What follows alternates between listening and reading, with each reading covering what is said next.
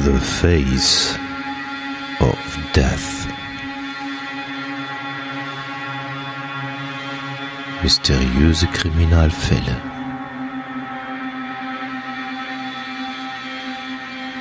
Der Podcast. The Face of Death.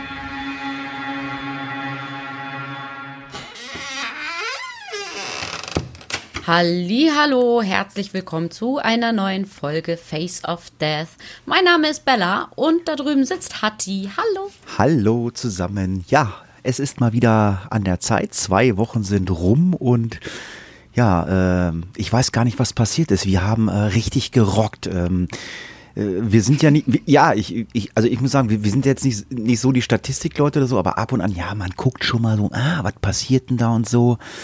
Ja, wir haben es just äh, seit der letzten Folge geschafft, dass äh, unser äh, Feed äh, die 3K äh, überschritten hat, äh, was die, ich weiß nicht, ob Abonnenten ist oder die Klicks ist, keine Ahnung. Ähm, ja, man freut sich, man, man kann das also so kontinuierlich beobachten, dass es mehr wird. Ähm, ja, Spotify, äh, was man ja ähm, anfangs äh, nicht so ohne weiteres äh, nutzen konnte für Podcast, äh, wird auch immer öfter angenommen. Also da schnellt die Statistik auch nach oben. Ähm, ja, da können wir an dieser Stelle, glaube ich, mal ganz lieben, lieben Dank sagen. Ne?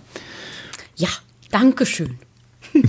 und es gibt auch immer wieder ganz viele tolle äh, Nachrichten von euch, die ihr uns zukommen lasst über Facebook, über Twitter, ähm, wo auch nochmal geschrieben wird, dass ihr euch freut, dass es uns gibt. Und das freut uns ganz, ganz doll, ähm, mal so ein Feedback zu hören. Und, äh, äh, ja, ja ich, ich, das ist auch gehäuft in letzter Zeit. Ich muss mal, ich muss mal, ich muss mal den Klaus ins Boot holen. Ich weiß nicht, ob der den Podcast überhaupt noch hört. Ähm, aber ähm, äh, just äh, gerade ist ein ähm, Tweet reingekommen. Ähm, oh ja, und der lautet, die Episode über Fisch, äh, also es ist Albert Fisch, das war glaube ich hier äh, der Werwolf von Wisteria irgendwie in Folge ja, 8, ja. in Folge 8 von den Jungs von Face of Diffs äh, gehört, äh, hat sich hat er sich angehört und mir ist äh, hab mir jetzt den Film angeschaut Achtung, jetzt kommt der Satz, die Podcast-Episode ist mit Längen, nein, mit großem Abstand besser. Also Klaus, wenn du das hörst, ähm, wir haben eine Podcast-Folge gemacht, die besser als ein Film ist, aber gut, das ist auch immer Momentaufnahme, das entscheidet ja jeder selber. Also der eine sagt, ja, okay, äh, was ihr da gemacht habt oder was ihr ja jetzt macht, dem einen gefällt's, dem anderen gefällt's nicht. Ähm, wir machen's, äh, ja, Spaß an der Freude. Ähm, freuen uns natürlich auf die Zuschriften, wie Bella gerade gesagt hat, natürlich auch über die iTunes-Bewertung äh, freuen wir uns auch. Ähm, ja, auch über die Einsendung der Krimi-Rätsel. Ähm, haben wir eigentlich eins für nachher? Ich weiß es gar nicht. Hast du eins? Nee, ähm, vielleicht fällt uns währenddessen noch schnell eins ein. Oha, nee. Ehrlich, wir haben kein Krimi-Rätsel. Ach. Nee, und es wurde tatsächlich auch gelöst. Wir brauchen eins. Ah, okay, das heißt also. Jedes Problem zu seiner Zeit. Kümmern wir uns später drum. ja. Okay, ja, ähm, was ähm, wollte ich zu diesem Fall heute sagen? Ja, also ich habe mit Bella äh, im Vorgespräch schon gesagt, äh, da, unser Skript, äh, was Bella da geschrieben hat, klingt wie ein, äh, ein Drehbuch. Ähm, ein wirklich sehr, sehr mysteriöser Fall, der jetzt gar nicht blutig matschig ist, so was man vielleicht mal das ein oder andere Mal von uns kennt. Der ist wirklich richtig mysteriös, ähm, geht auch stellenweise äh, dann in die Richtung Verschwörungstheorien, was wir ja eigentlich nicht hier in diesem Podcast machen, aber äh, wenn ihr gleich diesen Podcast hört, es lässt sich einfach, also in diesem Fall nicht vermeiden, aber ähm, dieser Fall ist so absurd, so, äh, so konstrukt, äh, ich, ich, ich kann das gar nicht wiedergeben. Also ich habe sowas noch nicht gelesen. Ähm, und ähm, ich könnte mir vorstellen, darüber einen Film zu sehen. Also ja. sollte es irgendein Drehbuchautor sein, äh, Herr Spielberg, wenn Sie unseren Podcast hören. yes, please make a film from it. From, Thank you, Mr. Spielberg. From the Summer, Summerton. Summerton? Heißt es Summer? Summer ja, genau. Summerton Man. Summerton Man. Ja, lange Rede, kurzer Sinn. Äh, das war so ein bisschen Meta-Geblabbel. Das kennt ihr ja mittlerweile von uns. Ja, um euch nicht auf die Folter zu spannen, denke ich, wir hören erst einmal in den Fall hinein. Es ist der 1. Dezember 1948 um 6.30 Uhr, als der Polizei von Summerton der Fund einer männlichen Leiche gemeldet wird. Die Leiche befindet sich am Strand von Summerton in der Nähe von Glenelg etwa elf Kilometer südwestlich von Adelaide in Südaustralien. Es ist ein Mann, der am Strand sitzt angelehnt an eine Ufermauer. Alles macht den Anschein, als wäre dieser Mann friedlich im Schlaf gestorben. Nur irgendwas ist von Anfang an merkwürdig und der Mann und die Umstände seines Todes geben bis heute Rätsel auf richtig viel Rätsel. Also das werdet ihr jetzt im Laufe des Podcasts hören. Also äh, das geht von links nach rechts, hoch, runter. Also was da alles, was da alles. Ich hoffe, ihr könnt ihm auch folgen. Es ist wirklich schwierig, diese ganzen Ereignisse mal so chronologisch nacheinander abzuarbeiten. Ja, ich wollte gerade sagen, also es hilft dann vielleicht nochmal ein zweites Mal zu horchen und dann vielleicht auch festzustellen, okay, die beiden haben sich vielleicht auch ein bisschen verhaspelt, weil es ist echt nicht einfach, weil da ist. Ich hoffe nicht. Da ist so viel passiert und das jetzt auch noch äh, in einer äh, Face of Death-like Podcast-Folge Folge wiederzugeben. Ähm, ja, wird vielleicht nicht ganz so einfach, aber wir steigen erstmal ein. Also wie ihr gerade gehört habt, ähm, sind wir mal wieder in Australien. Ich musste überlegen, ähm, hast, hatten wir hier schon mal einen Fall? Ich mit Klaus oder du? Ja. Wir waren schon mal nee, wir haben in letzter Zeit öfter mal Australien. Ah, okay. Also von ja. mir kamen auf jeden Fall definitiv zwei Fälle aus Australien. Ah, okay. ähm, ich weiß nicht, ob ich noch mehr hatte. Äh, ja, auf jeden Fall wurde dort 1948 die Leiche eines unbekannten Mannes entdeckt, der bis heute nicht eindeutig identifiziert worden ist. Also wir kommen am Ende des Podcasts äh, zu einer Theorie, die könnte passen, ähm, aber man ist damit nicht so ganz zufrieden. Passanten hatten den Mann am frühen Morgen des 1. Dezember 1948 entdeckt und riefen logischerweise die Polizei. Zunächst gingen sie davon aus, dass dort ein Betrunkener seinen Rausch ausgeschlafen hatte. Bei näherer Betrachtung stellten sie aber fest, der Mann lebt nicht mehr. Die Polizei fand den Mann sitzend an einer Ufermauer, was ja auch ein bisschen untypisch ist für einen äh, Toten. Seine Beine waren ausgestreckt und die Füße übereinander gelegt, also quasi ja, als wenn man ein Nickerchen macht, so mal an die Mauer lehnen, ja. Beine übereinander mal. Ich ruhe mich mal aus. Am rechten Kragen des Mantels befand sich eine halb gerauchte, ausgegangene Zigarette. Eine Durchsuchung seiner Taschen brachte ein, ja, nicht verwendetes Bahnticket äh, von Adelaide nach Hanley Beach, ein Busticket aus der Stadt und einen schmalen Kamm aus Aluminium zum Vorschein. Außerdem ein halbleeres Päckchen Juice Fruit Chewing Gum oder Kaugummi, eine Zigarettenschachtel mit sieben Zigaretten und eine viertelvolle Streichelschachtel der Marke Bryant and May, ein Ausweis oder ein anderes Dokument, wo man hätte jetzt diesen äh, Mann identifizieren können, ähm, wurde leider nicht gefunden. Ich entschuldige mich mal fürs Bing meines Handys. Ich werde das mal äh, kurz tot. Ach, das war bei dir. Ich hatte schon gedacht, ob hier bei mir in der Wohnung irgendwas piept. ja, ich werde dieses äh, mal totlegen. Gar kein Problem. Ähm, ich mache dann schon mal weiter. Also ja, das mit dem Ausweis ist natürlich ärgerlich, aber wäre ja auch zu schön gewesen. Und äh, wenn man den Mann direkt hätte identifizieren können, dann wäre dieser Fall wahrscheinlich heute gar nicht bei uns gelandet. Ähm, man musste sich also irgendwie was anderes einfallen lassen, um diesen Mann dann zu identifizieren. Und so machten äh, sich die Polizei dann auf die Suche nach Zeugen, die etwas gesehen hatten oder den Mann eben direkt kannten und identifizieren konnten. Schnell meldeten sich auch Zeugen, die am Abend des 30. November eine Person gesehen haben wollen, die dem Toten ähnelte und eben an derselben Stelle, an der der Tote später gefunden wurde, auf dem Rücken lag. Außerdem äh, meldete sich noch ein Paar, das äh, den Mann gegen 19 Uhr gesehen haben will. Und das aussah, dass es äh, aussagte, dass es so aussah, als hätte der Mann geraucht, dann so seinen Arm ausgestreckt und ihn dann ganz schlaff plötzlich fallen gelassen hat. Also diese Bewegung hat, hat dieses Paar irgendwie gesehen. Ähm, hat dann aber wahrscheinlich auch gedacht, ah, betrunken, so. Ein anderes Paar, ähm, das ihn zwischen 19.30 Uhr äh, und 20 Uhr ähm, gesehen hat, erzählte, äh, dass sie ihn in der Zeit gesehen hatten und dass sie das Gefühl hatten, dass sich seine Position geändert hatte.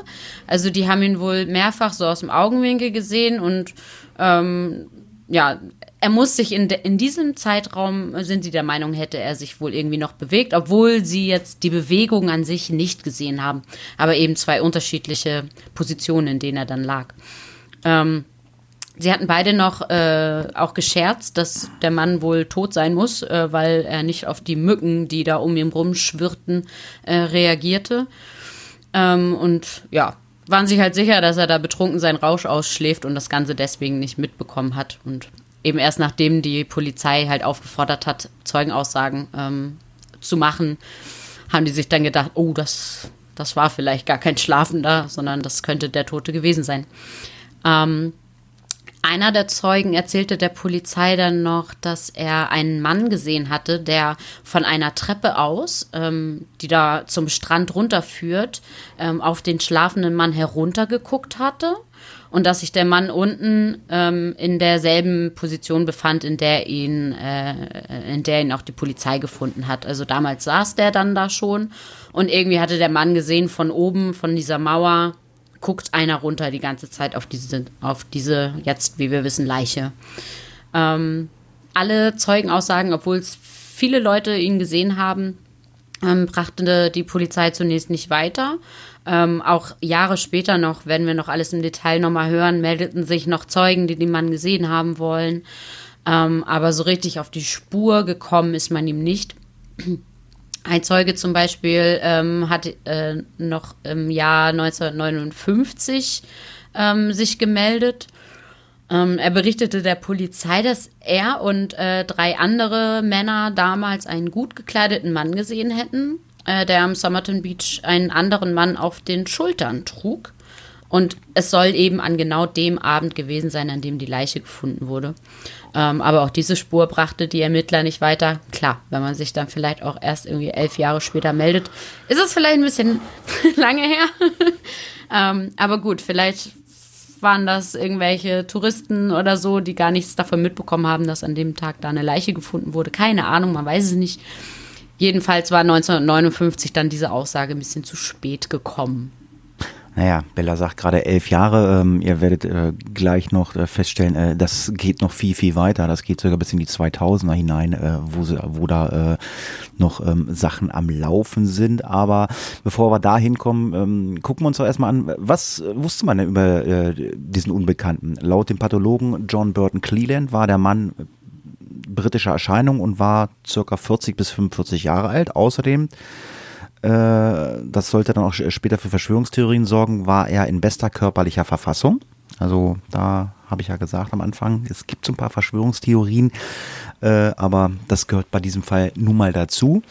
Er war circa 1,80 Meter groß, hatte graue Augen und leicht rötlich blonde Haare, die an den Schläfen schon leicht angegraut waren. Also im Alter von 40 bis 45, ähm, ja, muss auch ich muss auch ich mir scheinbar Gedanken machen langsam über meine Haare.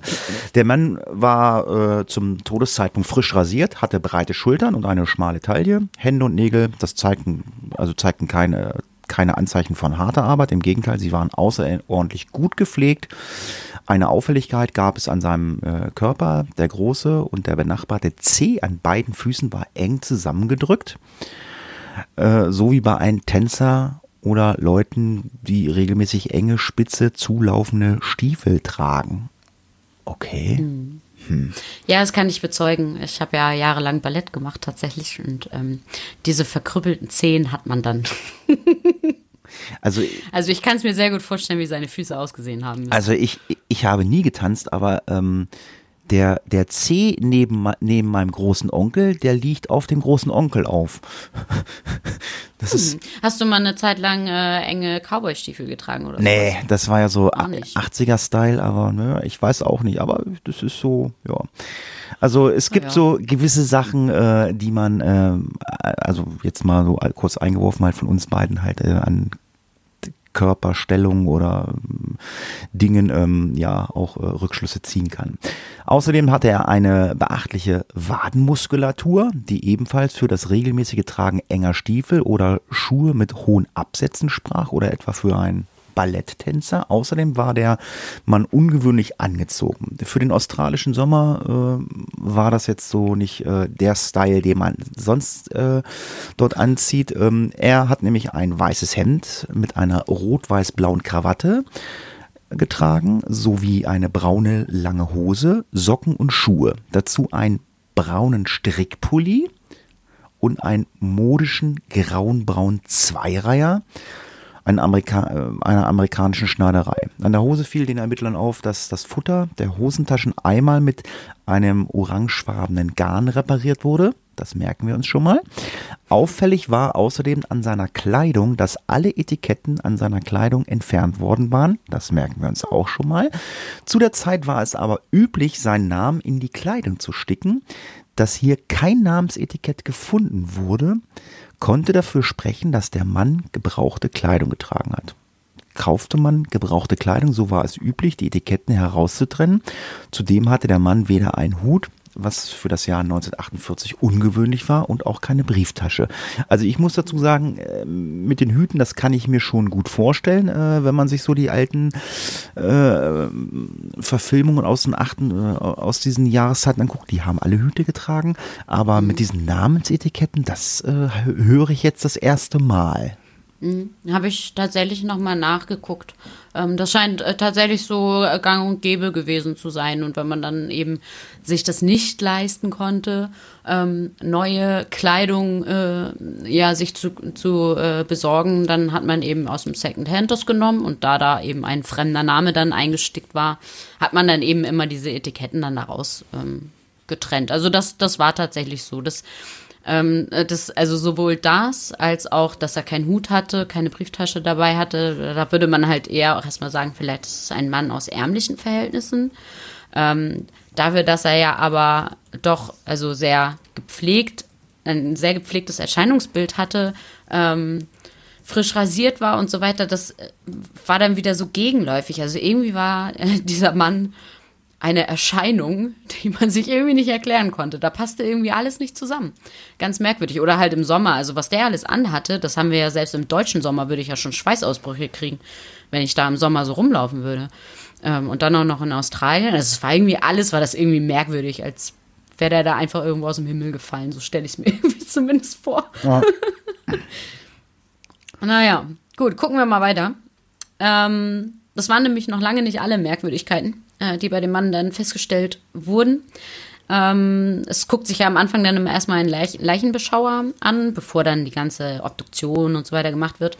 Und dieser Leichenbeschauer, der notierte damals noch, dass die Schuhe äh, des Mannes bemerkenswert sauber gewesen waren und vor kurzem sogar äh, poliert worden zu sein schienen. Äh, auch dieses Polieren, das ist jetzt eher, das muss man sich ja leisten können. Ähm, und diese Schuhe waren wirklich sehr gut äh, erhalten, kein Dreck, kein gar nichts. Das passte jetzt auch irgendwie nicht zur Umgebung, wenn man da irgendwie davon ausgeht, er ist vielleicht vorher durch den Sand gelaufen oder so. Hm? Ähm, also das hat er sich notiert, weil das fand er ungewöhnlich. Ähm, bei, äh, also was halt auch noch da, dazu sprach, die hatten ja so ein Bahnticket, was nicht verwendet wurde, irgendwie da bei ihm gefunden. Ähm, also sprich, nach allem Anschein war der irgendwie zu Fuß auf jeden Fall da von Glenelg irgendwie äh, unterwegs gewesen. Und dass die Schuhe dann in so einem perfekten Zustand irgendwie waren, war halt irgendwie, das passte irgendwie nicht, nicht ganz zusammen.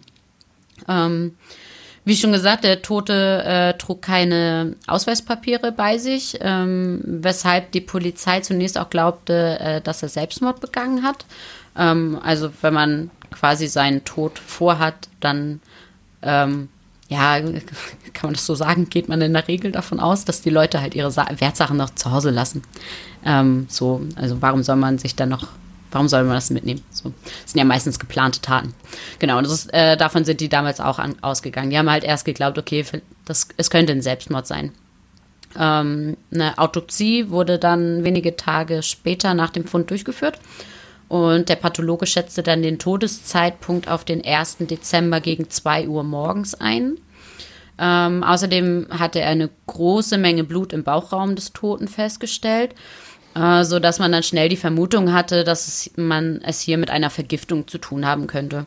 Ob das jetzt durch Selbstverschulden, Fremdverschulden äh, entstanden ist, das blieb jetzt noch zu klären, aber ähm, die, äh, eine Vergiftung erschien jetzt erstmal naheliegend. Ähm, der Pathologe äh, Dr. Dwyer ähm, führte noch weitere Tests durch, ähm, die ihn äh, davon überzeugten, dass der Tod nicht natürlich äh, gewesen sein konnte und eben eine Vergiftung, er konnte das auch noch eingrenzen, mit einem Barbiturat oder einem löslichen Hypnotikum ähm, eben möglich gewesen war.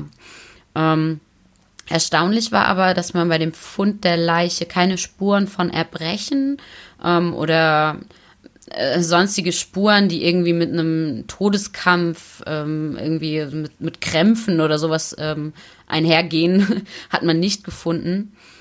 Ähm, und das könnte, äh, also äh, was halt auch noch dann da äh, damit reinspielen könnte, wär, war ja die Tatsache, dass der erste Leichenbeschauer auch gesagt hat, die Schuhe sind extrem sauber. Ähm, jetzt hat man auch keine ähm, Spuren von Erbrechen da gefunden. Könnte man jetzt mal so eins und eins zusammenziehen und sagen, ah, vielleicht ist dieser Mensch auch irgendwo anders gestorben und es ist hier eigentlich noch eine dritte Person im Spiel, die den Mann ähm, eben von dem Ort des Todes an diesen Ort eigentlich erst gebracht hat. Ähm, die Obduktion ergab dann außerdem, dass die letzte Mahlzeit des Mannes eine Pastete war, äh, die er so etwa drei bis vier Stunden vor seinem Tod gegessen haben muss. Ähm, doch, also obwohl man sich ja schon sicher war, okay, dass es hier sich irgendwie um eine Vergiftung äh, handelt, konnte man auf jeden Fall diese Pastete als Quelle der Vergiftung schon mal aus, äh, ausschließen. Ähm, also die, da war das Gift auf jeden Fall nicht drin. Ähm, man hat noch fast ein Jahr lang versucht, die eindeutige Todesursache irgendwie zu ermitteln, äh, was man allerdings nicht geschafft hat. Ähm, und auch die Identifikation des Toten blieb weiterhin erfolglos, um äh, dann aber nachher weitere, also in der Folge, in der Zukunft noch weitere Identifizierungsmaßnahmen äh, durchführen zu können, hat man sich dann damals entschlossen, okay, bevor uns die Leiche hier komplett verwest, fertigen wir eine Büste an. Also es gibt eine Büste, ich glaube, ja doch, die ist, die ist heute noch irgendwo ausgestellt. Ah, Mist. Ähm, muss ich noch mal gucken. Äh, die kann man sich auf jeden Fall noch angucken. Also so Schultern und Kopf und so weiter ist als Gipsbüste ähm, ähm, quasi konserviert worden, ähm, bevor man dann die Leiche äh, am 10. Dezember 1948 einbalsamiert hat. Ähm, genau. Ja, und wer denkt, das war jetzt alles schon äh, sehr, sehr mysteriös und ähm, verworren. Ähm, es, er hat sich geschnitten. Er hat sich geschnitten, das wird nämlich noch komplizierter. Ähm, es geht jetzt nämlich um einen Koffer, den man entdeckt hat. Und zwar am 14. Januar 1949 entdeckten die Mitarbeiter des Bahnhofs Adelaide einen braunen Koffer mit einem entfernten Etikett. Dieser wurde am 30. November 1948 irgendwann nach 11 Uhr in einem der Schließfächer des Bahnhofs abgestellt. Schnell ging man davon aus, dass dieser Koffer dem Mann vom Somerton, Somerton Beach äh, gehören sollte oder könnte. In dem Koffer befand sich ein rot karierter Morgenmantel, ein rotes Paar Hausschuhe in Größe 7, vier Paar Unterhosen, ein Pyjama, Rasierutensilien, eine hellbraune Hose mit Sand in den Manschetten, ein Schraubendreher, ein Tafelmesser, dazu einer kurzen, scharfen, geschliffenen Waffe. Äh, das war so eine also Schere. Das Tafelmesser, Ja. das wurde irgendwie bearbeitet. Mm, Das genau. Eine scharfe Waffe war. Ja, eine Schere mit auffällig scharfen Spitzen, ein kleines Stück Zink, von dem angenommen wurde, dass es als Schutzhülle für das gerade angesprochene Messer dienen sollte oder der Schere. Ein Stenciling, äh, Stenciling Brush ähm, hat man Ja, da musste ich auch erstmal googeln. ähm, was jetzt Bella äh, übersetzt hat, ähm, ja, Schablonierpinsel äh, übersetzt. Ähm, damit haben dann äh, Drittoffiziere auf Handschiffen äh, die Fracht mit markiert. Also ein Pinsel zum Malen, so ganz einfach. ja, also gut ist. Ja, das scheint auch irgendwas Spezielles zu sein. So ein bisschen so irgendwie eine Mischung aus Stempel und Pinsel. Oder ich ich konnte es mir nicht so richtig erklären. Man findet es leider auch nicht als deutsches Wort irgendwo. Ähm, aber dieses Stenciling Brush, das wird dann halt, es wird halt so beschrieben, dass das diese Offiziere auf den Handelsschiffen irgendwie Es haben. ist auf jeden Fall Nein. mal ist auf jeden Fall mal ein Wort, äh, was wir notieren sollten. Also äh, ich habe ja vor, dies Jahr nach Köln zu fahren und ich weiß, dass wir uns äh, dann betrinken werden mit Wein. Und das ist dann ein da, und das ist dann äh, ein Wort, was wir nach zwei Flaschen Wein mal versuchen fehlerfrei auszusprechen. Ja, da geht das. Da, ab, ab da geht das. Vorher ist schwierig. Okay.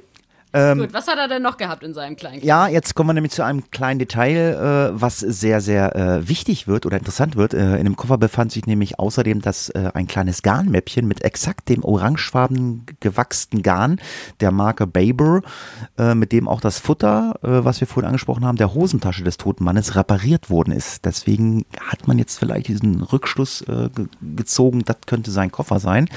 Dieses Garn war in Australien nicht erhältlich, wie auch bei dem Toten selbst waren alle Etiketten an der Kleidung entfernt worden, zumindest so gut wie fast alle.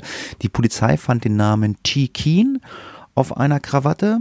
Auf einem Wäschesack war ebenfalls Keen eingestickt und auf einer Weste äh, Keen auch. Allerdings äh, hat man ähm, dort das E weggelassen.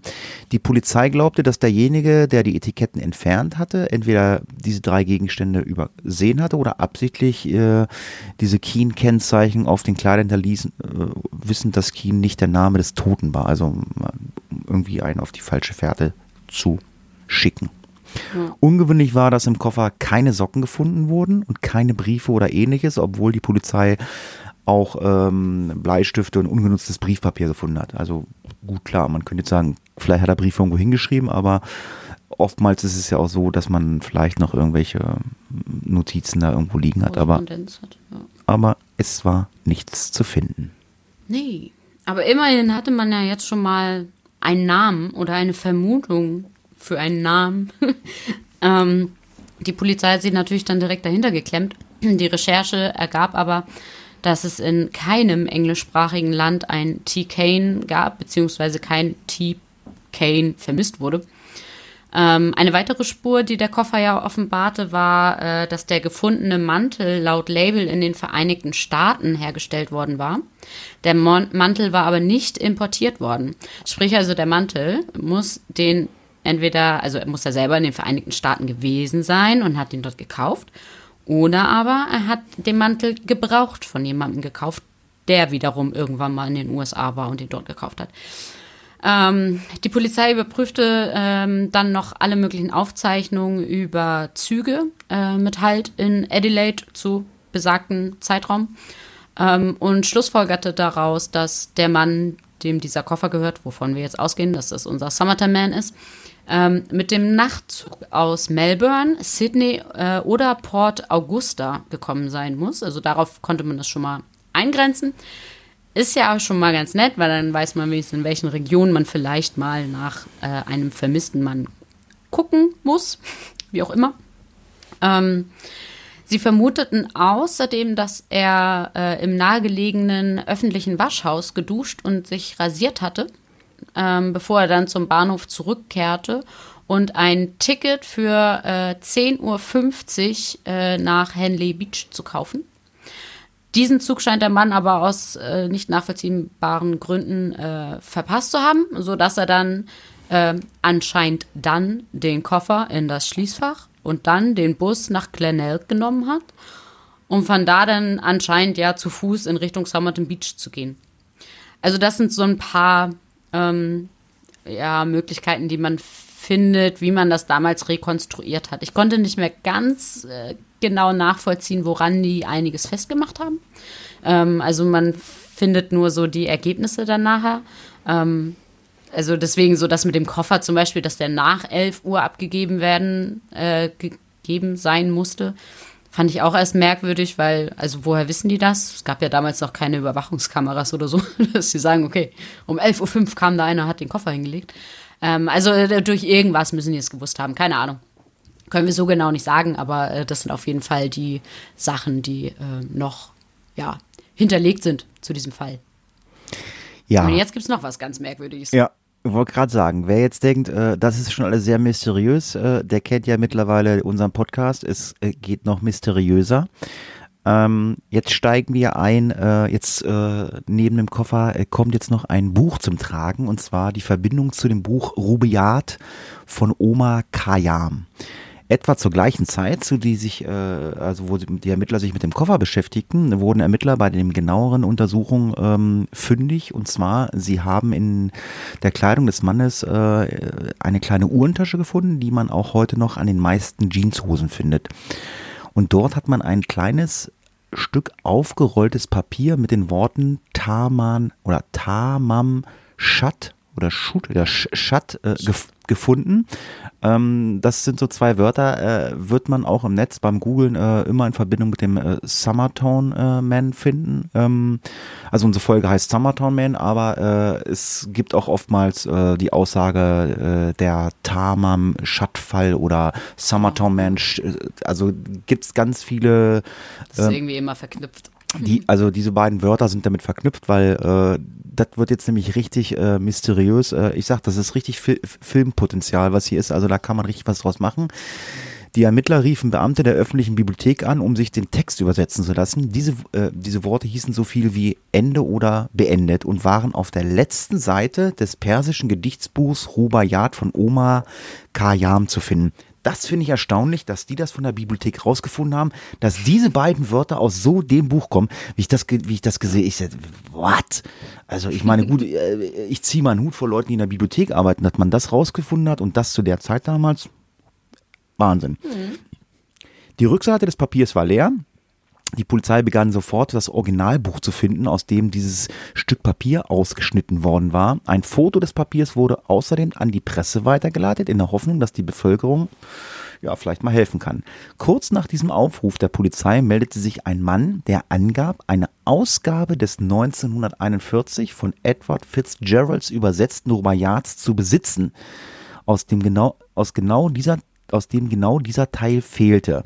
Was mich daran gewundert hat, äh, wir reden ja von einem Übersetzten, aber mhm. hat man jetzt äh, vielleicht äh, diese beiden Wörter da nicht übersetzt, dieses äh, Tamanschut? Wahrscheinlich nicht. Ich glaube, das ist sowas wie eine Widmung oder irgendwie ein Nachwort da hinten oder so. Ähm, also das, das, das als, als Worte sozusagen, das bleibt da. Ähm, diese Gedichte, die da drin sind, die hat dieser Fitzgerald übersetzt.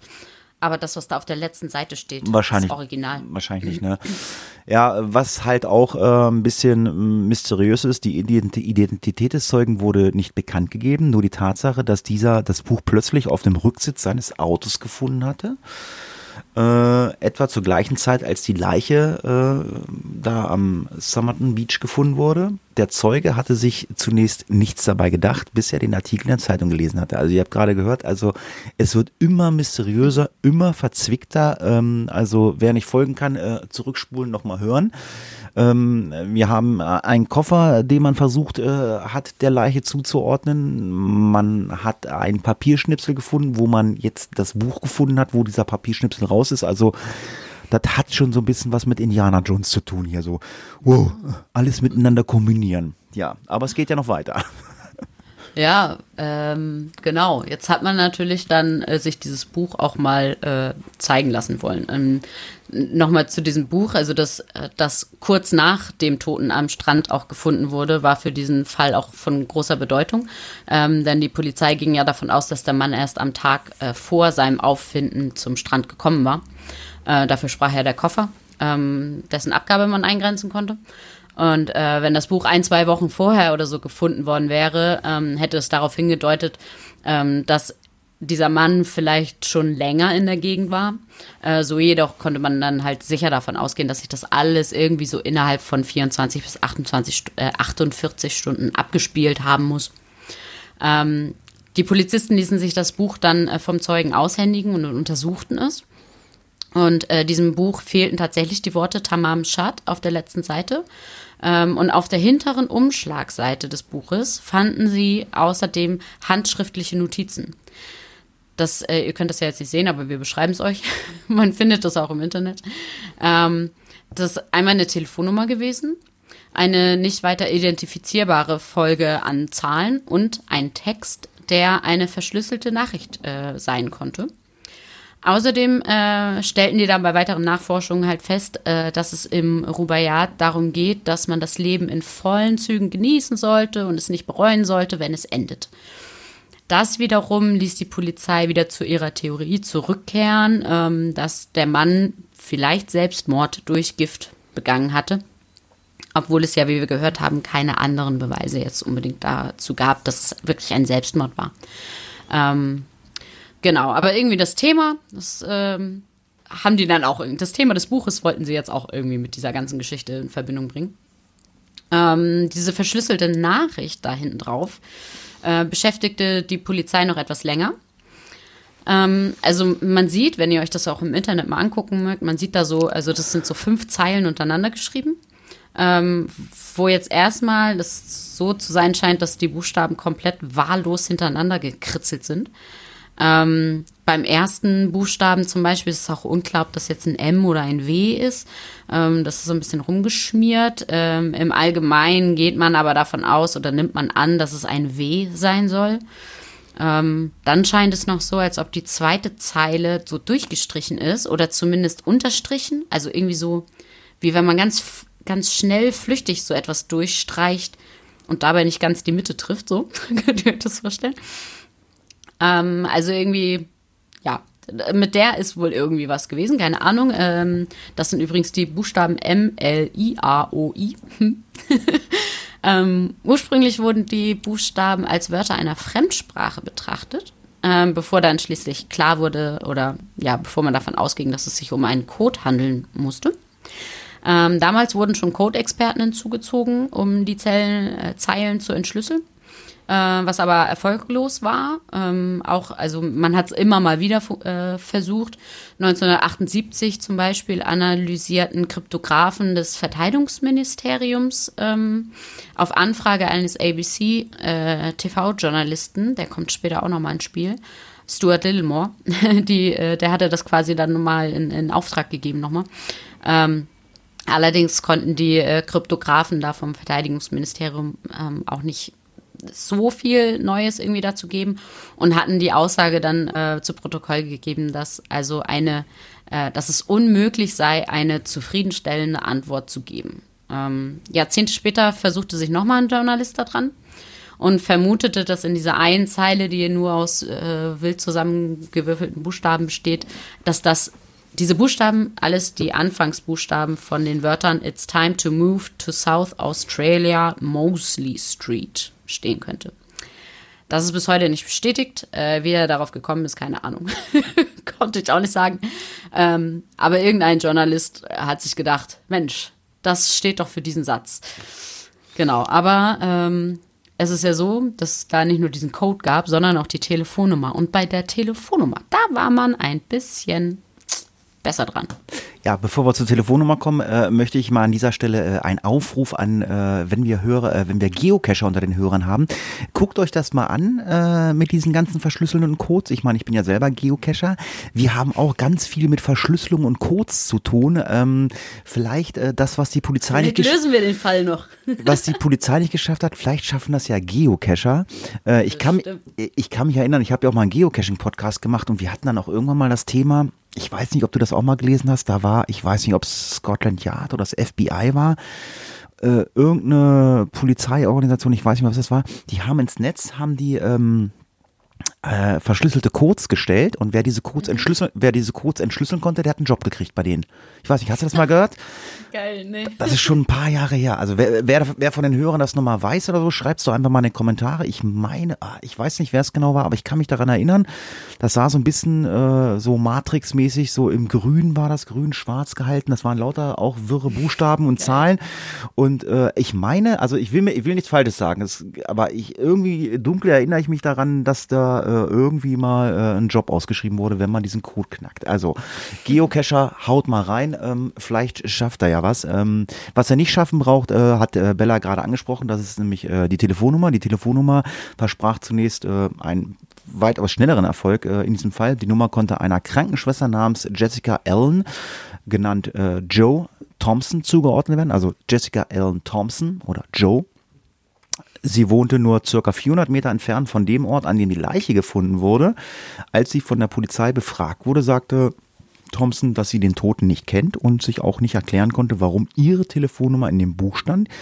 Sie erzählte aber auch, dass irgendwann Ende 1948 ein unbekannter Mann versucht habe, sie zu besuchen und ein Nachbarn nach ihr gefragt habe, als sie nicht da war. Die Beamten hatten das Gefühl, dass Thompson ja, ihnen ausweicht äh, bei den Antworten. Sie hatten den Eindruck, sie wusste etwas, wollte aber nicht darüber sprechen. Einer der Ermittler gab später an, dass er glaubte, dass Thompson die Identität des äh, Somerton Mans äh, kennt. So wurde ihr beispielsweise auch die Büste, die ja angefertigt wurde, gezeigt. Und die Polizisten hatten den Eindruck, sie wäre kurz äh, vor einer Ohnmacht oder starr vor Angst gewesen. Also äh, ich weiß nicht, wie, also ich, ich, ich weiß nicht, wie, wie so eine Situation aussieht, aber äh, also für Ja, mich. irgendwas muss sie unterbewusst, muss der Körper reagiert haben. Ich wollte gerade sagen, so richtig so erschrocken eine hat oder Sekunde gesehen hat oder so. Boah, da hätte man gesagt, so, hm, junge Frau, da stimmt aber irgendwas nicht. Also ungeachtet dessen sagte sich aber auch, ähm, sagte sie dann halt immer wieder aus, dass sie den Mann noch nie gesehen habe. Thompsons Tochter Kate sagte in einem Fernsehinterview im Jahre, jetzt geht's ganz weit nach oben, im Jahre 2014, also vor gut ähm, fünf Jahren oder vier Jahren ebenfalls, äh, dass sie glaubt, dass ihre Mutter den Toten kennt. Ein knappes Jahr nachdem man Jessica Thompson befragte, forderte sie 1949, warum auch immer, die Polizei auf, ihren Namen nicht dauerhaft zu speichern oder ihre Daten an Dritte weiterzugeben.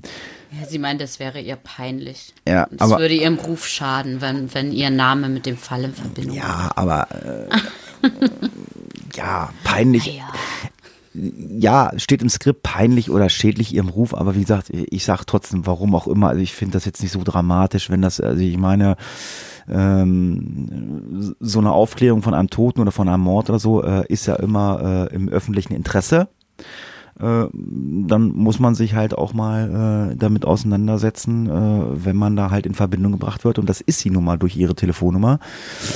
Ja, lange Rede, kurzer Sinn. Die Polizei hat zugestimmt. Äh, eine Entscheidung, die späteren Ermittlungen ähm, dann ähm, hinderlich sein sollte. Also in Artikeln, Büchern und anderen Aufzeichnungen über den Fall wurde Thompson darum auch häufig als Justine oder Justine oder Theresa Johnson, ge geborene Powell genannt. Polizeiintern wurde aber immer ihr richtiger Name als äußerst wichtig erachtet, da die Möglichkeit besteht, jetzt kommen wir wieder zu dem Code, dass er den Entschlüsselungs, äh, dass er zur Entschlüsselung äh, wichtig sein kann. Also jetzt äh, für die Geocacher, also der Name der Dame ähm, Jessica Ellen Thompson, falls ihr da irgendwas entschlüsseln müsst, ähm, äh, merken. Ja, es, also ich finde es super spannend, super interessant oder so.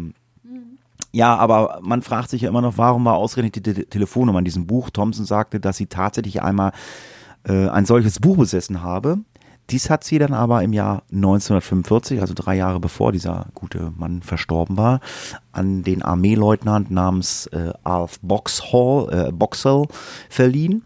Dadurch nahmen die Polizisten zunächst an, dass Boxall der Tote war. Man versuchte seine Familie ausfindig zu machen und fand dabei im Juli 1949 äh, Boxall höchstpersönlich und quicklebendig an. Er lebte in Sydney und besaß tatsächlich noch das Buch von Thompson. Die Ermittler schlugen die letzte Seite auf und fanden diese intakt vor. Also äh, das war wieder äh, eine Spur, äh, die ins Leere gelaufen ist. Also Aber ist doch immer, warum, warum steht diese Nummer, warum steht die Nummer in diesem Buch? Ich verstehe es nicht. ja, aber man weiß es nicht. Naja. Ahem, So, es, es ist ja noch immer die Identität äh, zu klären dieses Mannes, ne? Da wollen wir jetzt noch mal ganz kurz drauf. Ähm, denn es wurden im Laufe der Ermittlungen und bis heute wirklich eine Reihe von möglichen Personen genannt äh, oder vorgeschlagen, die der Summerton Man gewesen sein konnten. Ähm, da mal so ein paar Beispiele. Eine Zeitung aus Adelaide, äh, The Advertiser, äh, gab der Bericht äh, oder gab bei einer Berichterstattung über die Entdeckung des Leichnams mal an, dass die Person möglicherweise E.C. Johnson sein könnte. Am Tag darauf, äh, am 3. Dezember, identifizierte sich Johnson aber selbst auf der Polizeistation. Am selben Tag veröffentlichte eine weitere Zeitung, The News, ein Foto des Toten auf ihrer Titelseite. Auch das wiederum führte dann zu vielen Anrufen äh, bei der Polizei, wo Leute der Meinung waren, sie kennen den. Ähm, es war aber auch irgendwie alles nicht so richtig der, äh, der erwünschte Durchbruch. Ähm, am 4. Dezember ähm, hatte die Polizei berichtet, dass die Fingerabdrücke des Mannes ähm, in keiner äh, Polizeiakte in Süd- Südaustralien zu finden waren, ähm, sodass man jetzt eben das Ganze, also die ganze Ermittlung auch ins Ausland ausweiten würde. Ähm, am 5. Dezember, also ihr merkt, es, es ging da wirklich wie im Taubenschlag zu, ähm, berichtete ein Mann, dass die Polizei ähm, Militärakten durchsuchte, äh, nachdem ein anderer Mann äh, behauptete, am 13. November bereits äh, in einem Hotel in Glenelg mit einem Mann, der dem Toten ähnlich war, einen Drink getrunken zu haben. Ähm, währenddessen soll dieser mysteriöse Mann in diesem Hotel eine äh, Militärpensionskarte mit dem Namen Solomonson vorgelegt haben. Ähm, da man aber ziemlich sicher war und davon ausging, dass der Tote erst Ende November in die Stadt kam. Wir haben es vorhin gehört, ne? es kann eigentlich nur zwischen 24 und 48 Stunden da alles sich abgespielt haben. Konnte man also auch hier dieser Spur sagen, hm, mit großer Wahrscheinlichkeit ist das nicht Herr Solomonson. Ähm, ja, also das ist, es ging es ist, so, so stelle ich mir das manchmal vor bei Aktenzeichen XY, ne? wenn du dann ein, ein Foto zur Fahndung, wenn das da äh, angeblendet wird und dann rufen erstmal 100.000 Leute aus der ganzen Republik an und denken, so sieht doch mein Nachbar aus. Und die müssen sie natürlich alles nachgehen, auch damals schon. Ähm, und ja, es hat einfach nicht funktioniert. Es war nie die richtige Person dabei. Alle, die vorgeschlagen wurden, gab es noch. Ja, das war ja wie, wie im letzten, in der letzten Podcast-Folge bei den Gördemorden, äh, wo ganz viele Leute gesagt haben, ja, der war bei uns im Restaurant essen. Also da waren ja mehrere Restaurants, die, die mussten ja zeitgleich überall irgendwo sein. Ja, aber es sollte nicht aufhören mit den ganzen Identifizierungen. Ähm, nämlich im Jahr äh, oder Anfang äh, Januar 1949 wollen, wollten zwei Personen die Leiche als äh, den 63-jährigen Robert Walsh äh, identifiziert haben. Eine dritte Person, äh, James Mack, der Walsh kannte und die Leiche identifizieren sollte, konnte die Vermutung aber zunächst nicht bestätigen. Eine Stunde später rief er dann äh, aber bei der Polizei und behauptete, doch, es ist dann doch der Walsh. Mack erklärt, er habe äh, äh zuerst nicht gedacht, dass seine Haarfarbe irgendwie äh, passte irgendwie. Das schien alles anders. Er sah sich jetzt aber ziemlich sicher und erzählte, dass Walsh ein einige Monate äh, zuvor in Adelaide, äh, äh, also hat vorgehabt, Adelaide zu verlassen äh, und ist äh, wie geplant zu Weihnachten nicht zurückgekehrt. Die Polizei war skeptisch und glaubte, dass Walsh zu alt sei, um der Tote zu sein also 63 Jahre. Wir haben ja gesagt, 40 bis 45 wurde so äh, äh, er geschätzt. Kurz darauf zog auch eine der beiden ersten Zeugen ihre Behauptung zurück, dass dieses Walsh gewesen sei. Nach einer zweiten Besichtigung des Toten fehlte ihre, ihrer Aussage nach eine bestimmte Narbe am Körper des Toten und die Größe der Beine hätten, hätte sie ebenfalls jetzt äh, erkennen lassen, dass der Tote nicht Walsh war. Also äh, Links, rechts, hoch, runter. Ich weiß nicht, ob das Leute jetzt waren, die sich wichtig tun wollten äh, oder ob man da jetzt einfach sich nicht äh, wirklich nicht sicher war oder ob man sich da in irgendwas reinsteigert. Ähm, ja, weiß man nicht. Tja. Tja. Ähm, bis Anfang äh, Februar 49 äh, gab es noch acht weitere Identifikationen des Toten. Ähm, äh, darunter ähm, waren noch also zwei Männer, die sich gemeldet haben, die dachten, dass der Körper von einem Freund ähm, gewesen äh, sei. Ähm, und auch noch andere, die dachten, das wäre ein vermisster Stationsarbeiter ähm, oder ein Arbeiter äh, auf einem Dampfschiff oder es gab auch die Vermutung, ah, das ist ein Schwede. Ähm, also ganz wirre Sachen so dass man dann ähm, schließlich mal zusammengezählt hat, so bis November äh, 1953, also so die ersten fünf Jahre, hat man satte 251 Identifikationen gehabt, äh, von der sich leider ja aber keine einzige äh, bewahrheitete. Also 251 Mal mussten, haben die Polizisten gehofft und dann ist es doch nicht so gewesen. Ähm, 2011, das wollen wir noch kurz erwähnen, weil das ja jetzt nicht so lange her ist, äh, kontaktierte eine Frau aus Adelaide äh, den biologischen äh, Anthropologen Marce Henneberg ähm, wegen eines Ausweises. Äh, den hat sie im Besitz ihres Vaters gefunden. Und dieser Ausweis äh, war während des Ersten Weltkriegs in den Vereinigten Staaten an äh, ausländische Seeleute ausgegeben worden. Und dieser war auf den Namen H.C. Reynolds ausgestellt. Ähm, Im Oktober 2011 verglich man dann den Ausweis mit den Fotos vom Summerton Man und äh, war dann tatsächlich der Meinung, Ähnlichkeiten feststellen zu können, eben ähm, vor allem im Bereich der Ohren. Tja. Der Ausweis äh, trug die Nummer 58757 äh, und wurde am 28. Februar 1918 ausgestellt äh, wobei er die Nationalität britisch und das Alter von 18 Jahren auswies. Britisch hatten wir vorhin schon mal. Ja, Britische Erscheinung. ja müssen wir, muss jetzt aber mal rechnen, von 18 bis 48, das sind schon mal 30 Jahre. Ähm, das wird dann schon eng mit dem Alter wieder, finde ich. Ja, aber immerhin noch besser als 63, oder? Ja, Sind wir 48, ja. Naja. Durchsuchung, Durchsuchung des äh, U, äh, US äh, National äh, Archive, äh, des UK National Archive und des Australian War Memorial Research Center haben aber keine Aufzeichnung über H.C. Reynolds ähm, ergeben, also war nicht aufzufinden. Nach unseren Recherchen ist die Person auf dem Ausweis auch bis heute noch nicht gefunden. Also man findet im Netz nichts, äh, zumindest auf den Seiten, äh, wo Bella gesucht hat. Und äh, ich habe dann auch mal ein bisschen reingelesen, aber äh, Bella äh, hat sich diesmal an sehr viel englischsprachige Seiten gehalten. habe ich gesehen. Ja. Und unabhängige Forscher glaubten, dass der Personalausweis äh, einem Horace Charles Reynolds gehörte, einem Tasmanier, der 1953 gestorben ist und daher nicht der Somerton Man äh, gewesen sein konnte.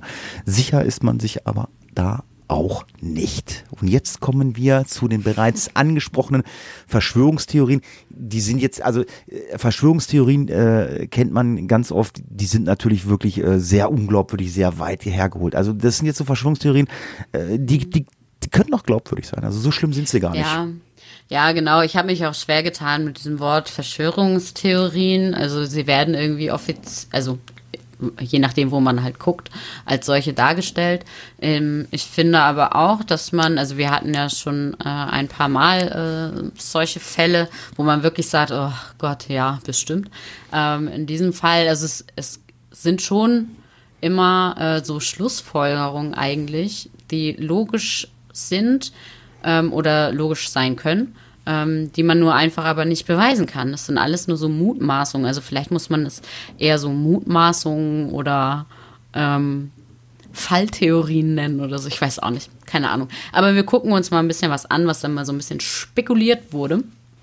Ähm, unter anderem gab es nämlich die Spekulation, dass der Tote ein Spion war.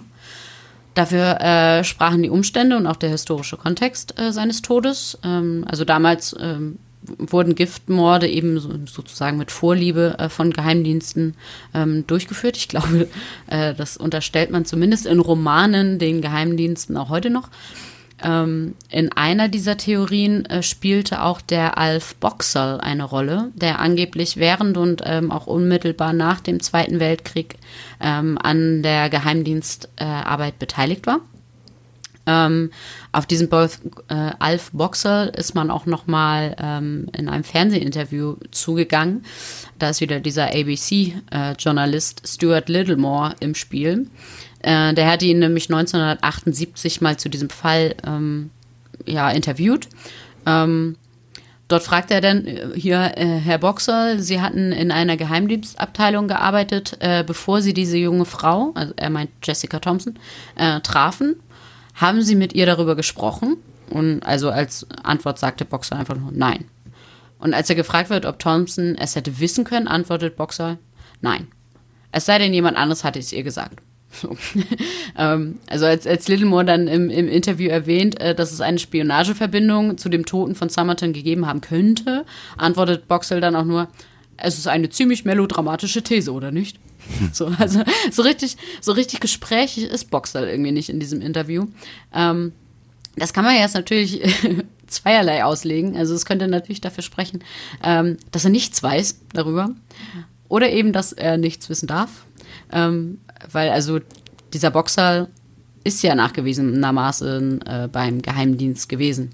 Ähm, wenn er jetzt also weiß, dass der andere auch ein Spion war, ist natürlich klar, dass er jetzt nur so antwortet. Aber da, das ist so, das ist so die Grenze, wo ich sage, okay, da kommen wir jetzt schon so in Verschwörungstheorien in Anführungszeichen. Ähm, also, also, weil wie man es jetzt auslegen will, ähm, ja. ja ich sag, ich sag, Eigentlich hat er nichts Böses gesagt.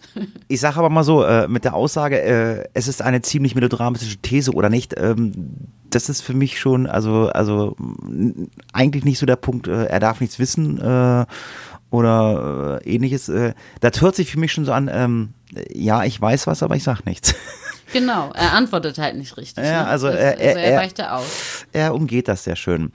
Ähm, ja, kommen wir nochmal zu Kate Thompson, die Tochter von Jessica Thompson. Die hat die ganzen Spekulationen im Jahre 2013 äh, noch einmal angeheizt, indem sie in einem Interview sagte, dass ihre Mutter ihr gesagt habe, dass sie die Polizei angelogen hat.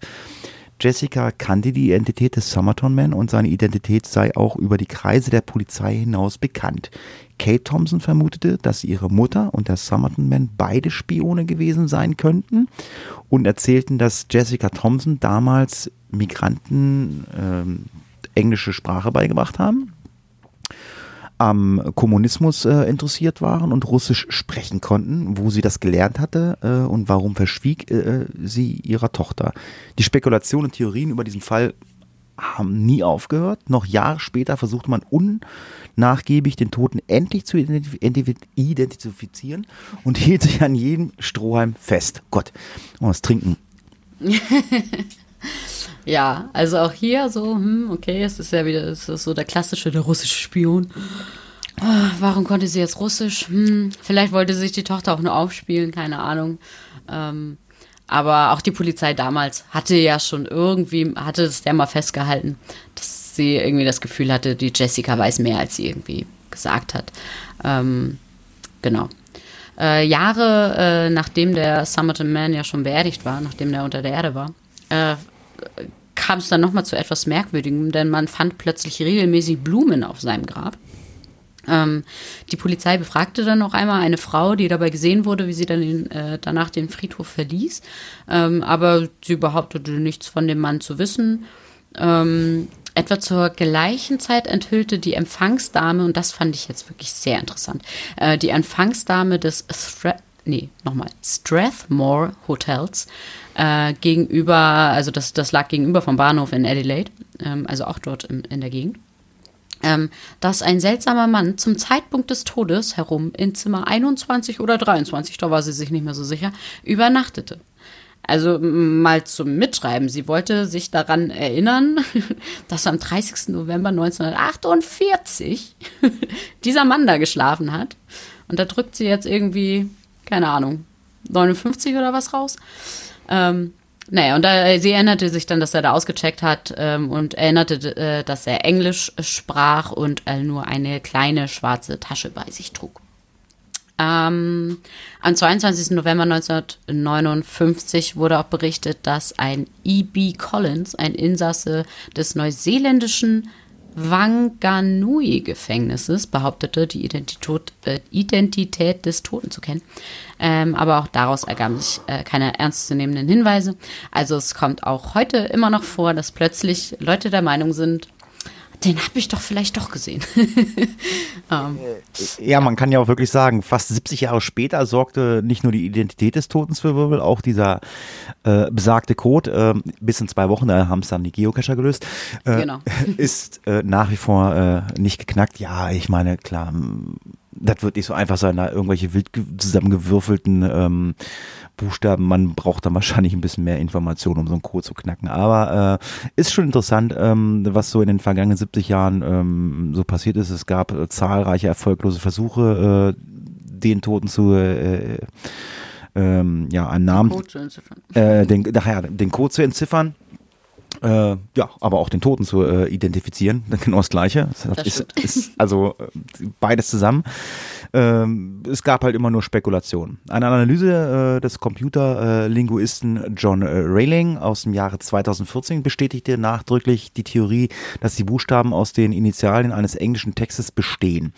Bis heute wurde aber keine Übereinstimmung in der Literatur gefunden, so dass man zu dem Schluss gekommen ist, dass die Buchstaben wahrscheinlich als Stenoschrift genutzt wurden, also Stenografie und nicht als Code. Ähm, und dass der Originaltext wahrscheinlich nie bestimmt werden kann. Also wie gesagt, das ist, man braucht wahrscheinlich einfach mehr Information, äh, um dieses Ganze zu entschlüsseln.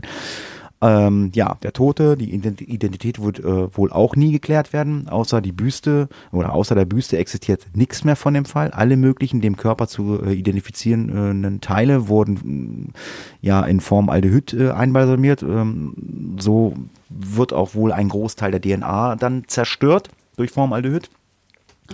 Andere wichtige Beweise existieren auch nicht mehr, so auch unter anderem dieser braune Koffer, der 1986 zerstört wurde oder auch das Buch, das in den 60er Jahren verloren gegangen gegangen ist, weg. Och, blöd. Hoch weg. Darüber hinaus äh, sind im Laufe der Jahre Zeugenaussagen ähm, dann auch aus den Polizeiakten verschwunden. Also, hm. Äh, das sind so Sachen so, hm, ja, ist da jetzt doch Spionage mit drinne oder äh, warum? Ja, das sind halt genau diese Verschwörungstheorien, ne? Dass Genau, es äh, Leute gibt, die dann sagen, ah, guck mal, und das wurde jetzt auch gelöscht und das muss doch ein Spion gewesen sein und so. Also das, das haben wir jetzt extra nicht mit aufgenommen. Aber diese Leute gibt's, die äh, das dann der Polizei auch unterstellen, dass das doch alles absichtlich so geschehen ist. Ja. Ähm, es gibt dennoch noch äh, weitere ähm, Ermittlungsbeamten oder so, ich, ich sag mal, Fallinteressierte, die sich damit auseinandergesetzt haben und versucht haben, dieses Rätsel zu lösen. Äh, darunter zum Beispiel auch im Mai 2009. Äh, da versuchte es äh, Derek Abbott ähm, noch einmal und äh, ließ sich dabei jetzt mal von Zahnärzten beraten. Ähm, denn also dieses äh, Gebiss und auch von dem, also man hatte ja den, die, diese Büste und man hatte ein Foto. Ähm, und sie kamen zu dem Schluss, äh, dass der Somerton Man eine Hypodontie, das ist eine seltene genetische Erkrankung, an beiden Schneidezähnen, äh, Quatsch, Seitenzähnen hat, ähm, die nur in 2% der allgemeinen Bevölkerung vorhanden ist. Und im Juni 2010 erhielt Abbott dann ein Foto von Jessica Thompsons älterem Sohn Robin, das deutlich zeigte, ähm, also wie der, ungewöhn äh, wie der unbekannte Mann, dass er nicht nur diese ungewöhnliche Form der Ohren hat, sondern eben auch die Hypodontie hatte. Und äh, die Wahrscheinlichkeit, äh, dass dies ein Zufall ist, wurde auf einen von, äh, was sind das, 10 Millionen bis 20 Millionen geschätzt. Also 1 zu 10 Millionen bis 1 zu 20 Millionen, so rum. Ähm, jetzt könnte man sich fragen, ist der Unbekannte vielleicht der Vater von Robin? Würde ja logisch sein, wenn wir davon ausgehen, diese Jessica kannte ihn doch. Hat der Jessica, die Jessica vielleicht was mit dem Somerton Man gehabt und daraus ist der Robin entstanden? Das ist jetzt natürlich eine interessante Theorie, die leider, wie wir jetzt hören werden, nicht mehr nachvollzogen werden kann ähm, oder bewiesen werden kann. Ähm, Robin Thompson, also das hätte schon gepasst, der war 1948, also zum Zeitpunkt des Leichenfundes, 16 Monate alt und war 2009 aber leider schon gestorben. Ähm, offiziell äh, war er der Sohn von Jessica und ihrem Mann, Prosper Thompson. Ähm, doch Abbott äh, glaubte das jetzt nicht mehr. Er wollte daraufhin eine Exhumierung ähm, also des, des Leichnams äh, beantragen ähm, und äh, einen DNA-Test durchführen. Im Oktober 2011 verweigerte aber äh, der Generalstaatsanwalt John Rau äh, die Erlaubnis zur Exhumierung der Leiche äh, mit der Begründung, es, müsste, äh, es muss Gründe des öffentlichen Interesses geben, die weit über die öffentliche Neugierde und das breite wissenschaftliche Interesse hinausgingen. Ähm, im Juli 2013 veröffentlichte Abbott, äh, also es ließ ihn alles irgendwie nicht los, er veröffentlichte dann noch eine äh, von ihm im Auftrag gegebene forensische Zeichnung des Somerton Mans, ähm, in der Hoffnung, dass es so noch, dass es noch irgendwelche Menschen gibt, die ähm, quasi ja den Mann entweder äh, direkt erkennen oder Ähnlichkeiten mit noch lebenden Personen irgendwie daran erkennen. Ähm, er, er, hoffte sich halt davon, dass diese Zeichnung, ähm, die ihn dann ja eben als Lebenden so darstellt, äh, abbildet, ähm, ja, das, das Ganze ein bisschen besser, ähm, ja, besser greifbarer macht. Also die Mimik, die Gesichtszüge sind besser, ähm, also sind irgendwie lebendig dargestellt worden, nicht so wie auf diesem Autopsiefoto. Ähm, also dem Leichen entgleisen ja nun mal die Gesichtszüge, klar. Ähm, und so hat, hat man das versucht irgendwie zu rekonstruieren und hatte dann eben erhofft, dass, ähm, dass der Mann dann eben vielleicht doch noch dadurch identifiziert werden kann. Ein Fun Fact, den ich noch rausgefunden habe im Übrigen, also das ist auch alles, das ist alles eine Mischpoke da. Äh, laut einem Bericht, nämlich aus dem Januar, äh, Quatsch, aus dem Jahr 2015, heiratete dieser besagte Derek Abbott 2010 Rachel, Achtung, die Tochter von Robin Thompson, also diesem Sohn der Jessica Thompson. Ihr könnt mir noch folgen, ne? Ja. genau, also Abbott ist da familiär auch irgendwie rein verstrickt. Ähm, das erklärt vielleicht auch, warum er sich so unnachgiebig äh, mit diesem Fall hier beschäftigt hat. Ähm, er hat auch noch bis vor zwei Jahren nicht locker gelassen. 2017 im Dezember äh, gab er nämlich noch bekannt, dass drei Haare auf diesem Gipsmodell äh, der Leiche gefunden wurden. Ähm, und diese wurden dann zur Analyse an das Australian Center for Ancient DNA an der University of Adelaide geschickt. Im Februar 2018, also sind jetzt so die neuesten Erkenntnisse, ähm, erhielt das Team der University of Adelaide dann die Ergebnisse der Analyse ähm, aus dieser Haarprobe. Und sie fanden heraus, dass er ähm, einer bestimmten Haplogruppe angehörte. Ich bin kein Biologe, mein Freund würde mir das wahrscheinlich jetzt alles erklären können. Ähm, also der gehörte einer bestimmten Haplogruppe an, die nur ein Prozent der Euro Europäer besitzen.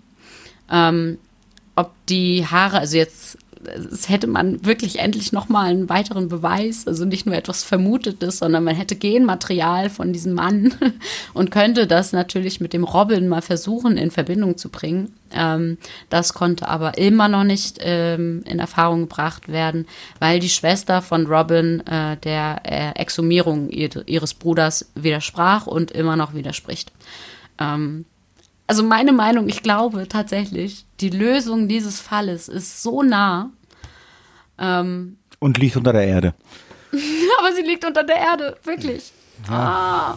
Also man wird wahrscheinlich das mit dem Code und so, das glaube ich auch. Da, da sind jetzt auch zu viele Generationen sozusagen dazwischen. Das ist zu viel Zeit. Ich glaube, das wird schwierig, das noch zu machen. Aber das, ähm, wenn diese Vermutungen wirklich stimmen, das wäre doch jetzt ein leichtes. Also da diesen genetisch, die, diese, diese Gene mal miteinander zu vergleichen, um Ja, die dann Frage- zu sagen, wenigstens, wer ist dieser Mann? Die Frage ist ja wirklich auch, äh, wie sie ja, wie, wie ja äh, schon äh, das ja erstmal verweigert wurde, äh, wie hoch ist das öffentliche Interesse noch daran? Ich meine, jetzt, jetzt vielleicht durch diesen Podcast ist ja vielleicht, vielleicht bei 0,000 Prozent jetzt so, hm, wir würden es gerne wissen. Nein, aber äh, also ich, ich weiß auch nicht, äh, ähm, äh, wie äh, solche Sachen gewertet werden. Was ist öffentliches Interesse? Wie wichtig ist das jetzt? Muss man jetzt wissen, wer äh, ist jetzt dieser Tote aus dem Jahre 1948 aus Australien? Ist das jetzt wichtig? Ich meine, um jetzt das Ganze ähm, Abschluss zu bringen, ja, äh, wäre es natürlich interessant, jetzt ähm, da äh, die Leiche zu ähm, exhumieren, aber ähm, wir haben ja äh, sehr viele Hörer, die auch unsere bisher gesendeten Podcast-Folgen auch äh, im Nachhinein im Kopf noch haben und verfolgen und wir kriegen ja das eine oder andere Mal nochmal eine Information hier, da gibt's neue Erkenntnisse und äh, die äh, streuen wir dann natürlich gerne in der aktuellen Folge mit ein. Also vielleicht kommt da ja noch was, aber äh, an dieser Stelle können wir erstmal sagen, für uns ist dieser Fall erstmal bis dato abgeschlossen, oder? Ja, dem kann ich zustimmen. Genau. Jetzt kommen wir zu dem Problem, was ich am Anfang schon besprochen habe. Ähm, ich weiß nicht, ist unsere Schattenreaktion erkältet, krank? Ich weiß es nicht. Keine Ahnung. los? Was ist da los? Ähm, Ach, dann gibt es heute kein Krimi-Rezept. ja, wir kommen erstmal aber Die Leute müssen erstmal leiden. wir müssen erstmal, wir müssen erstmal äh, von unserer Schattenredaktion nach wie vor wieder Danke sagen. Äh, wir haben es ja beim letzten Mal schon gesagt. Frosty Pen and Paper hat das letzte äh, Krimi-Rätsel geliefert und diesmal äh, war es jetzt nicht ganz so eindeutig wie äh, beim letzten Krimi-Rätsel, aber wir haben eine Lösung. Ich hoffe, du hast sie auf dem Schirm, weil ich werde Yes. nämlich nochmal ähm, das Rätsel vorlesen. Äh, die Überschrift war Haut und Häuter. Erst zeigte ich meine Haut in Filmen, später die der anderen. In Berlin haben sie mich gefangen. Richtig gelöst diesmal das Ganze von Simon und das hat der schön in einem Kommentar verfasst äh, bei uns auf dem Blog. Das ist nämlich das Einfachste, weil klar, wir kriegen auch mal Antworten hier oder da oder Versuche. Ähm, das Coolste, das war äh, die das letzte Rätsel äh, geschrieben hatte, ähm, die hat uns äh, bei Facebook ganz schön bombardiert, ne? Und Das war doch, Also sie wollte das unbedingt rauskriegen. Ja, ja, ja. Und da wir ja immer, wenn wir Fragen gestellt bekommen, mit Ja oder Nein auch antworten. Ähm, so, also wenn, wenn man solche geschlossenen Lo- Fragen wie ist sie? stellt, Lola? Ich Wie- das auch sehr gerne. hieße Lola? Lola? Lola? Ich weiß es gerade gar nicht mehr. Also irgendwer, aber, aber, äh, Ich- ja, kann sein. Äh, ich bin mir nicht sicher. Ich meine, Ja, sie hat's nicht- versucht, sie will wirklich nicht, versucht. Ich will nichts falsch sagen, aber es war sehr, sehr, äh, es war eine sehr nette äh, Kommunikation zwischen euch beiden. Ich habe das immer auf der Arbeit so nebenbei gelesen. Ich sage, ach, die beiden haben Zeit, ja, schön. Ja, wir hatten Spaß. Äh, ja, aber wir haben nur eine richtige Lösung und die kommt von Simon und die hören wir uns jetzt mal an von Bella. Genau, Simon hat nämlich geschrieben, übrigens, Simon, Simon ist ähm, der Buchstabe S, den ich beim letzten Mal ähm, so freudig vorgelesen habe. Fälschlicherweise, wie sie jetzt herausgestellt hat. Ah, okay. Denn äh, Simon hatte beim letzten Mal gar keine Lösung. Ich habe ihm aber trotzdem gratuliert. Naja, macht ja nichts. Dafür hat er, ähm, hat er, ich bin mit den ganzen Kommentaren letztes Mal einfach durcheinander gekommen. Dafür hat er aber gesagt, komm, das ähm, muss ich jetzt mal beweisen, dass ich äh, aber trotzdem äh, Lösungen bieten kann und hat dementsprechend jetzt äh, dieses Rätsel gelöst. Es handelte sich nämlich um den früheren Pornodarsteller Eric Newman, aka Luca Magnotta.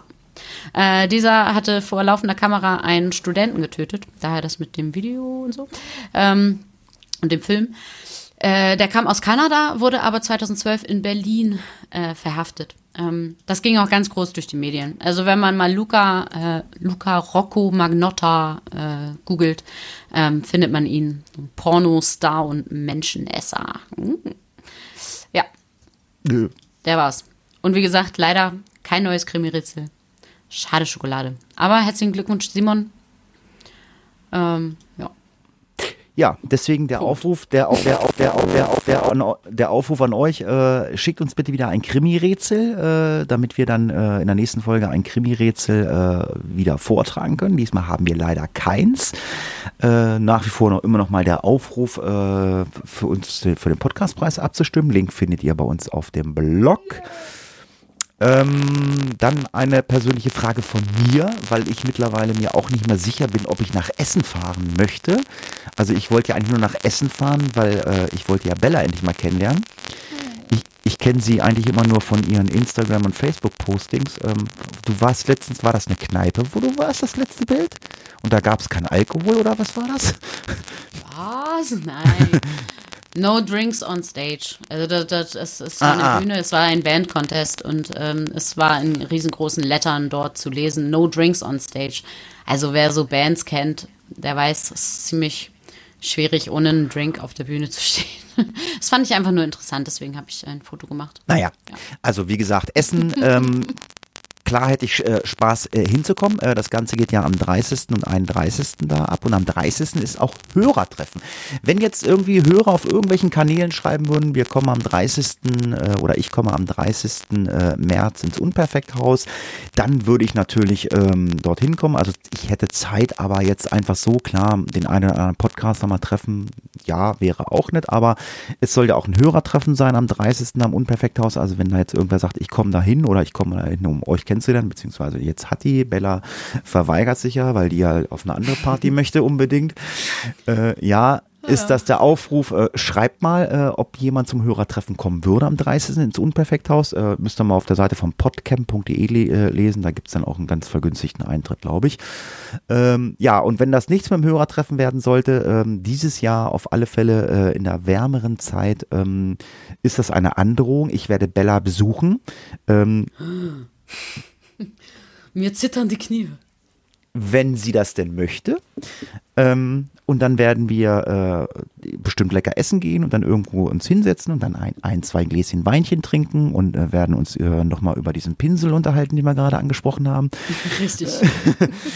Ähm, ja, und vielleicht, äh, wenn es den einen oder anderen passt, äh, dann können wir da vielleicht ein kleines Hörertreffen machen, äh, wenn da welche aus dem, Ra aus dem Raum Köln kommen. Aber ähm, dazu werden wir dann, denke ich mal, äh, im Sommer mal zuschreiten, wenn es da mal wärmer ist. Also jetzt möchte ich mich nicht draußen irgendwie in so ein Straßencafé setzen. Das ist ein bisschen frisch, glaube ich, bei euch, ne? Ja, ziemlich verschneit.